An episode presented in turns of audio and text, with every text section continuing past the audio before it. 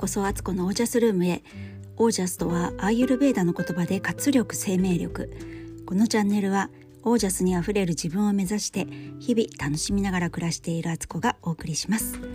皆さんごきげんよう、えー、今日は11月4日、えー、現在夜の20時18分頃です。いかがお過ごしですか、えー昨日ね祝日だったから祝日明けってことで今日私何回も今日が月曜日だと勘違いするっていうことをやってました。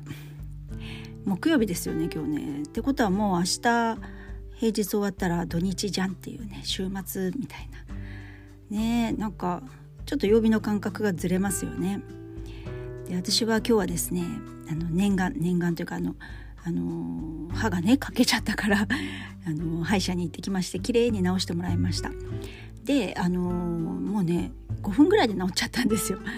ずっとこの2日間ぐらいね前歯欠けてることがね気になってしょうがなかったしあの昨日は昨日でね個人セッションを Zoom でやってたんですけどやっぱ画面に映る自分の歯がねなんかやっぱり欠けてんなみたいな感じをすごい気になってたんですけどセッションした方々ね誰もそのことを指摘してくださらずあのお優しい方たちばかりでねあのありがとうございましたという感じです。本当にやっぱ前歯ってねちょっと形変わると間抜けに見えちゃいますよね。すごく大事な部分なのに歯ってなんであの一回もう悪くなったり抜けたら二度と戻ってこないんでしょうか。悲しすぎる 本当にね長生きしたいんですけど歯だけは本当になんかちょっと心配みたいなね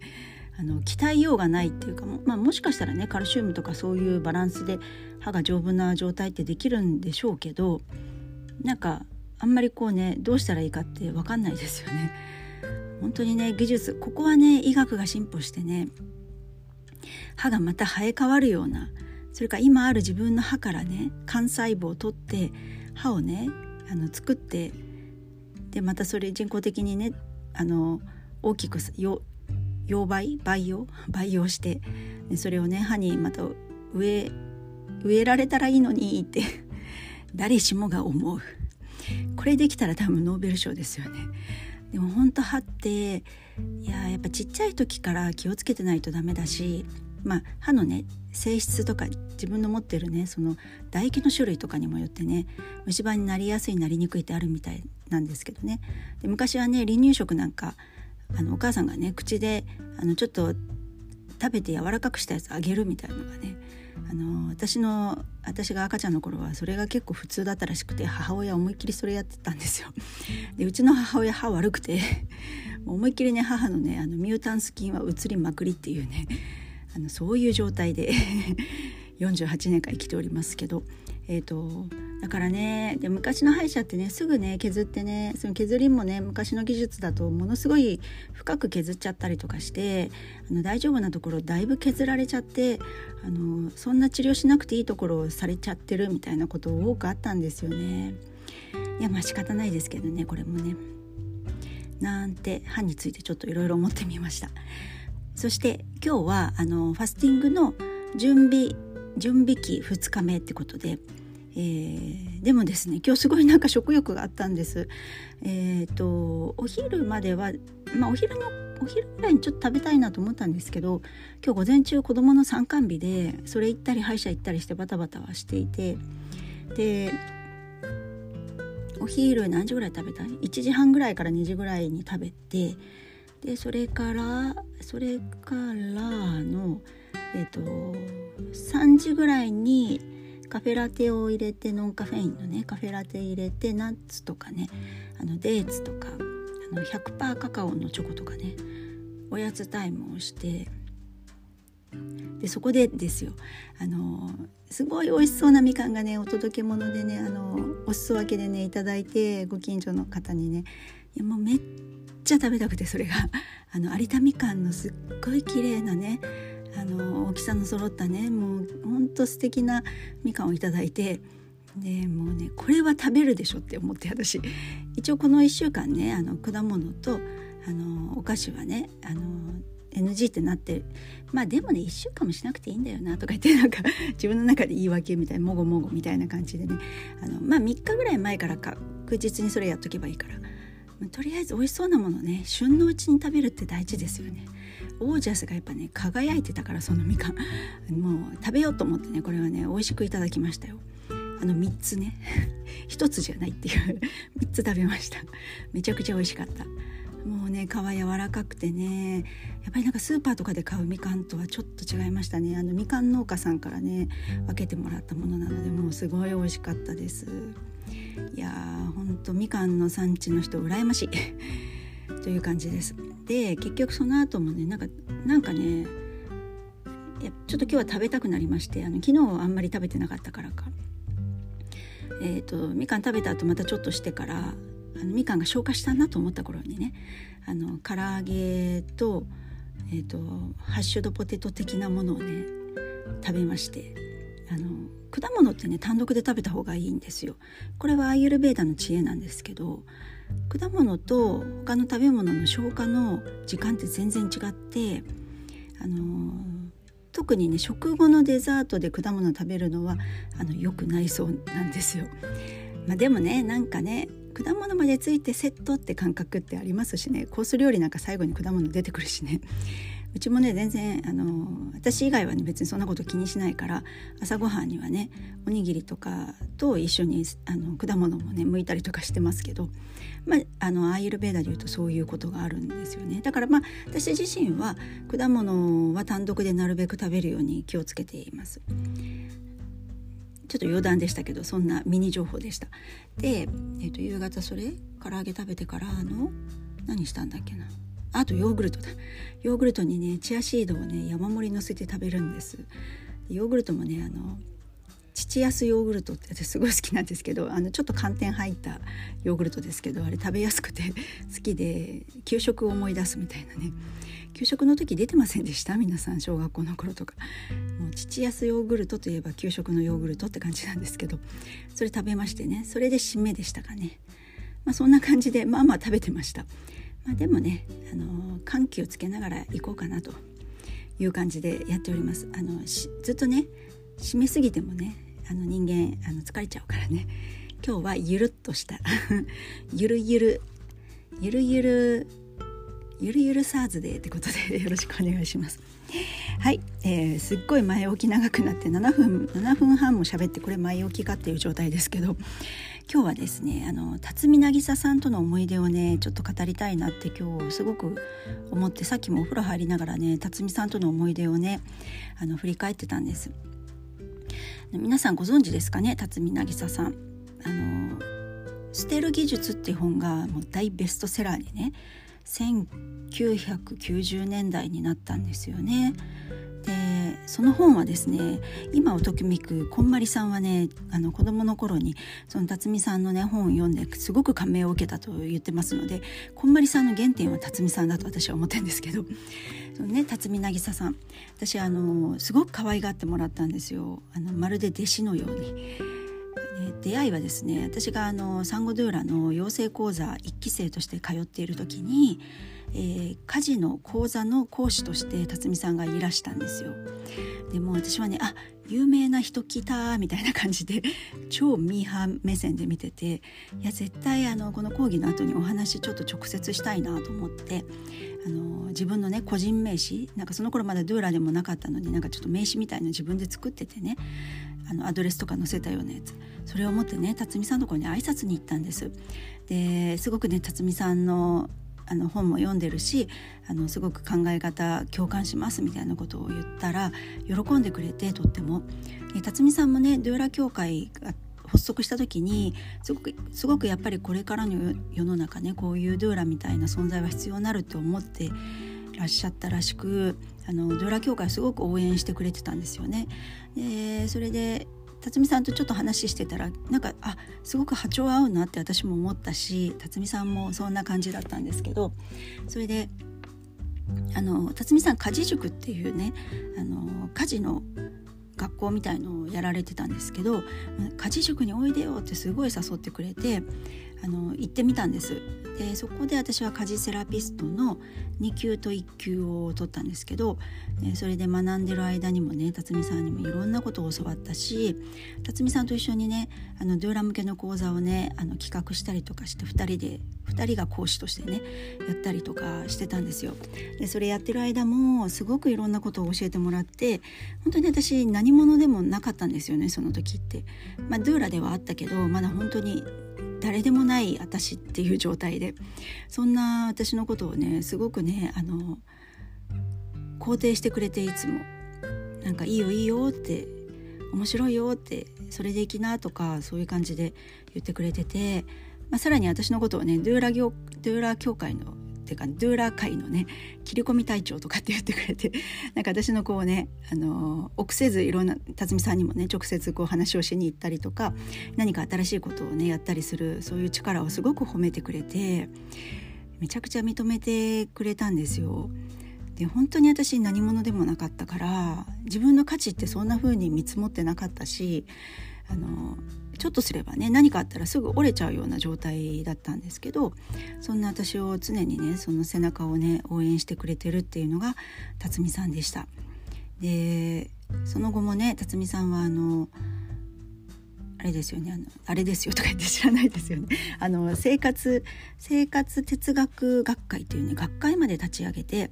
その家事というものはそんなあの貧乏臭いものではないんだと生きるために必要なもので本当に学問としてなりうるっていうのをすごく言われてた方で確かにあの家事塾でもねあの例えばねこうお掃除の仕方とかねあの掃除機のかけ方とかそういうのをそういうのもまあうんあったかなでもないな。そういうことじゃなくてなんで私たちは家事をするんでしょうかみたいなあのアカデミックな切り込み切り方でね切り方じゃない切り口でねあの家事というものを私に新しい側面でこう見せてくれたんですよ。だからそっかそんな風に考えることができるのかとなんかそれまでは家事好きではいたんですけどなんかまあ仕方ないからやってるというか誰かがやらなくちゃいけないからやってる女性だからやってる母親だからやってる妻だからやってるみたいな側面でしかまだ私は家事のことを見れてなかったんですよね。でそのことがあの家事ってそういうものじゃなくてすごく価値のあることだっていうのをいつも言っていらしてでそれはですねなんで辰巳さんそういう思いに至ったかというと辰巳さんのすごく成績優秀でねあの社会人になった時も有名なねところで働いてたんですけどなかなかこうやっぱり社会人としてこういろいろ悩みも多くあの結構引きこもりっぽくなっちゃった時期があったんですよ。で本当にもうずっと家でね布団にくるまって寝てる。でカーテンも開けずに一日中いると。もう自分なんてって思ったんじゃないでしょうかねその時はね。そんな風になってる時でもこんな状態でも時間が経つとお腹が空くと。でお腹空いたらじゃあご飯炊かなきゃいけないと。でご飯があると思ったらご飯がないから買いに行かなきゃいけない。でさらにあの何もしてないつもりでもトイレにはね一日行くからそのうちねトイレットペーパーなくなるよと。だからトイレトイレットペーパーも買って補充しなきゃいけないとか。その暮らしのことっていうのはどんな状態でも切っても切り離せないんだってことに気がつかれてそこからまあ分泌業の方にあの移られていくんですけども会社員は自分には向いてないからあの満員電車とか乗らなくていい仕事をしたいと思ったみたいで、まあ、あの今でいうねフリーランスですよね。もうフリーランスの走りですよね。1980年代でフリーランスってあんまりいなかったと思うので本当にそういう感じでライターみたいなことから編集業をやったりとかされてたんですけどそれであのフリーランスになってあのそれで家のこととか家事のことを深掘りした本が「捨てる技術」という本になりそれがベストセラーになっていくんですけどそういうね経緯があったから本当にあの暮らしていくってことは生きるってことだよって。でそれをやることで自分は今ここにいていいんだっていうふうに自分を認めることができたって言われててめちゃくちゃ深い言葉だなってそれを本当に直に私は聞いてたので本当思いました。あの完璧に見える辰巳さんでもそういう時期がありでそれを救ってくれたのは家事だったっていうのを言い切ってましたからすごくねあの家事に対しての私の考え方もあの深いものになりましたし本当にあの辰巳さんという存在がですね大人の女性っていう側面もすごく見せてくれててで一度離婚されてるんですけど再婚された旦那さんがまた素敵な方で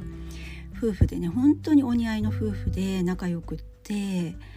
あのこれからって時期だったんですけどねあの辰巳さんちょっとあの不慮の事故で亡くなられて3年前に亡くなられてしまったんですけどいやーなんか辰巳さん本当これから、あのー、生活哲学学会を立ち上げてこっから広げていこうとしていたところだったのにっていうのはすごく多分心残りだろうなっていうのは今でも思うところです。でですねあのそう私辰巳さんの、えーと、茅ヶ崎にあったお家茅ヶ崎に住んでる時のお家にも行ったことあるし代々木にあったお家にも行ったことあってあと浅草にあるお家にもお邪魔したことも何回も中もあるんですけどまあどこのお家もね素敵でですね。特に茅ヶ崎のお家はあの私が大好きな向田邦子さんが描くようなあの昭和のお家っぽくってだけどこうステンドグラスとかいろんなところに散りばめられてたしあのトイレとかもすんごいモダンでしたね。なんか一面ガラスの窓なんですよ。まあ、あの透明じゃないですけどねあのちゃんと中見えないような感じのカッティングは入ってますけどすごいトイレも明るくていやトイレをこういう風にするって斬新とかって思ったしあのだけどもあのアクセントカラーが赤なんですよ辰巳さん赤大好きだったからだからキッチンの、えーと棚とか冷蔵庫とかが全部赤なんですよね。なかなかモダンな感じも入っててね昭和テイストにモダンな赤が入っててねいやさすがですね姉さんって感じですね もう本当にお姉さん姉さん状態で私は見てたんですけどあ素敵な大人の女性ってこういう感じかみたいなのをね生活の上でも見せてもらってたという感じでした。でなんかちょっと不思議な話というかねあのそういうのがあるんですけど辰巳さんのお葬式がねあった時に行ったんですけど辰巳さんのねあの写真があってあの家があってその周りに白いねお花がいっぱいこう飾られていたところのね一つの一輪の花だけがずっとゆらゆら動いてたんですよね。で私あれ空調がなんかあそこに当たってんのかなと思うけど空調当たってたらもうちょっとあのまとめたエリアがこう動くはずなんですよね花の。でも本当一輪がゆらゆらゆらゆらそれも辰巳さんの家のちょっと右隣ぐらいが揺れててあれはね完全に辰巳さんここにいるよってみんなありがとうって言って言ってたんだろうなっていうふうに今でも思っています。ね、そんな辰巳さんから私は多くのものをいただいたしそのこの家事というもののね基礎みたいなところをねあの受け渡してもらえたなっていうふうにすごく思って懐かしくなんか急に不意にね辰巳さんの話をしたくなったんですよ。まあ、辰巳さんからこうなんかメッセージ来たんかなっていう感じですけどででそう思った時にねあの家事ってやっぱり生きていく上ですごい大事なことだと私も思っているんですよ。で私はあの自分で家事をするようになってから自立できたなっていう感覚があってそれまでやっぱり実家にいた時はなんか母親がやっぱり中心でやってくれてあの洗濯物とか社会人になった頃はね洗濯物とか自分のものはちゃんと分けて自分で週末やるとかなんかやってましたけど結局日々のご飯とかそういうのもまあやろうとしてもねなんか,、ま、なんかちゃんと家族分を作ったりとかこうなんかなんだろうちゃんとやればよかったんですけど私自分でコントロールしたくてなんか中途半端に人が途中で手入るとかそういうの好きじゃなくて なので実家いた頃ってあんまりやってなかったんですよ。で、えーと、一人暮らしを社会人何年目かでするようになった時にすっごい楽しかったんですよね。あの全て自分のコントロール下に置けるっていうことがで何か玄関とかにねオブジェを飾りたいとか言っても実家で飾ってるとなんか途中でどけられちゃったりとか なんか違うものを乗っけられてねそのなんかせっかく素敵なオブジェなのにそのその隣にすごい生活感あふれるねあの何あの洗剤とかなんかねそういう容器置かれちゃうとかね そういうのがすごく嫌でもう花からそういうのをやるつもりはなかったんですけど一人暮らしした時にも家の中飾るのも自分の好きなようにできるし掃除とかのやり方とかもあの本当に満足いくやり方ができた時にすごい楽しいと思ったしだけど疲れている日もでも結局自分でやらなきゃいけない。で一人暮らしだったら朝飲んで置いといたマグカップは誰も片付けなかったら本当に自分片付けなかったら夕方帰って夜帰ってきた時にねそれそのまんま置い置いてある。で中にちょっと残ってたお茶とかがね少し水分蒸発してあのちょっとあのシミになってる的な こととかこういうことになるんだっていうのもすごくやっぱりそこで学んでじゃあどうしたらいいのかっていうこととかね。じゃあ飲んだらすぐ片付けとこうとか。そしたら帰ってきた時も綺麗なお家に帰ってくるのってやっぱり気分がいいしなんかせっかく外でいい仕事をして帰っていっても家の中乱雑だったら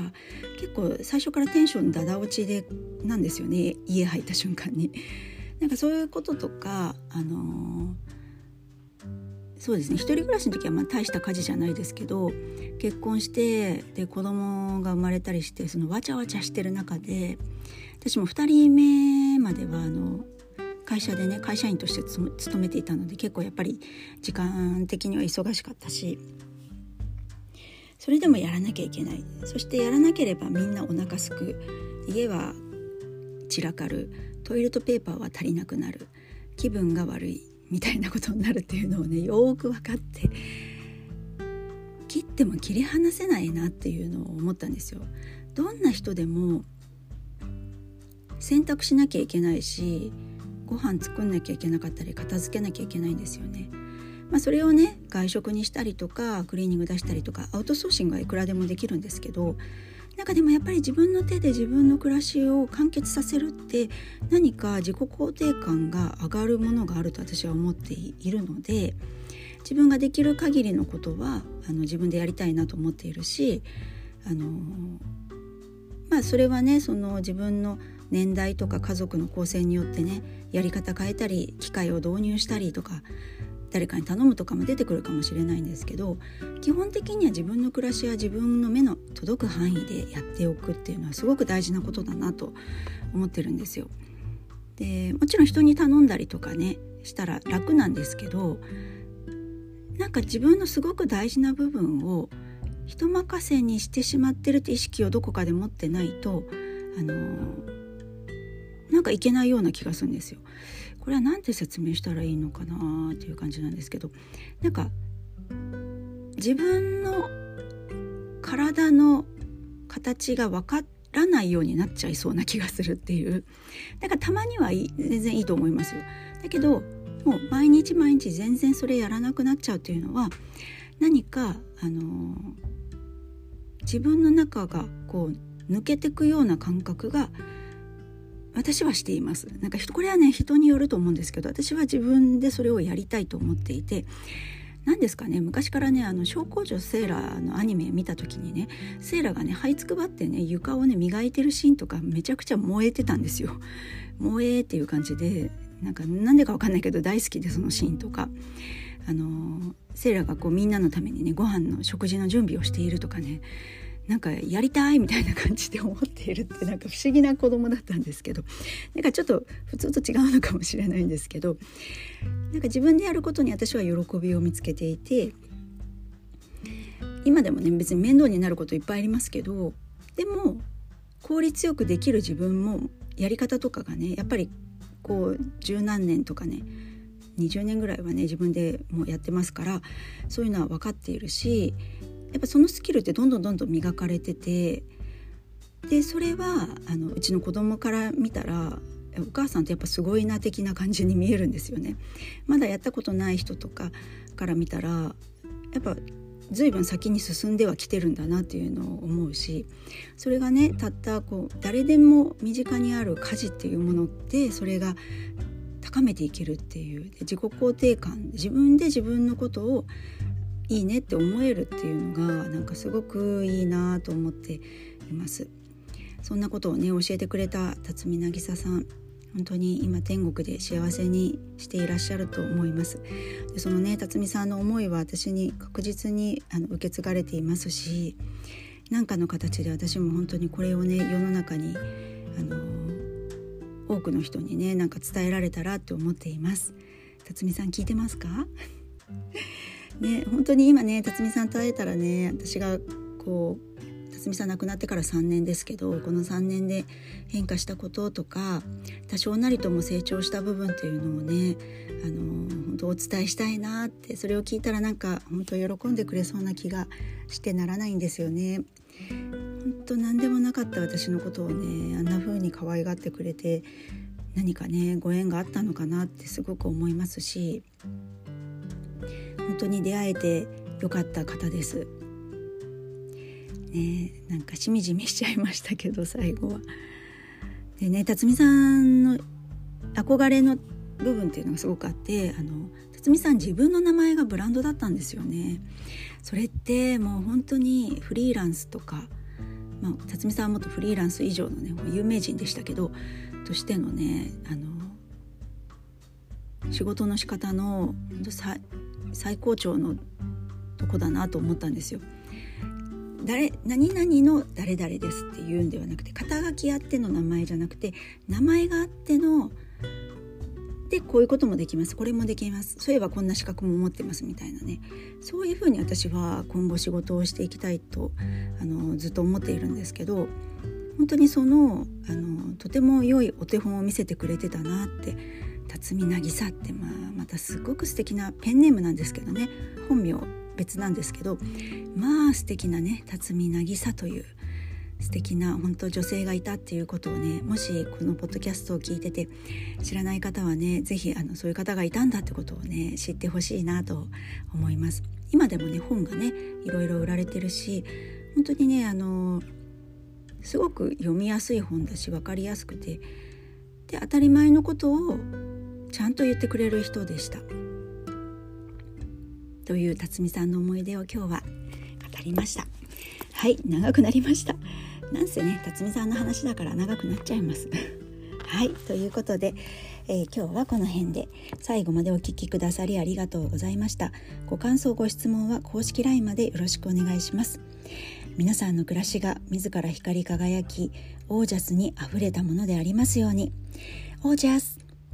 辰みさん頑張ってます。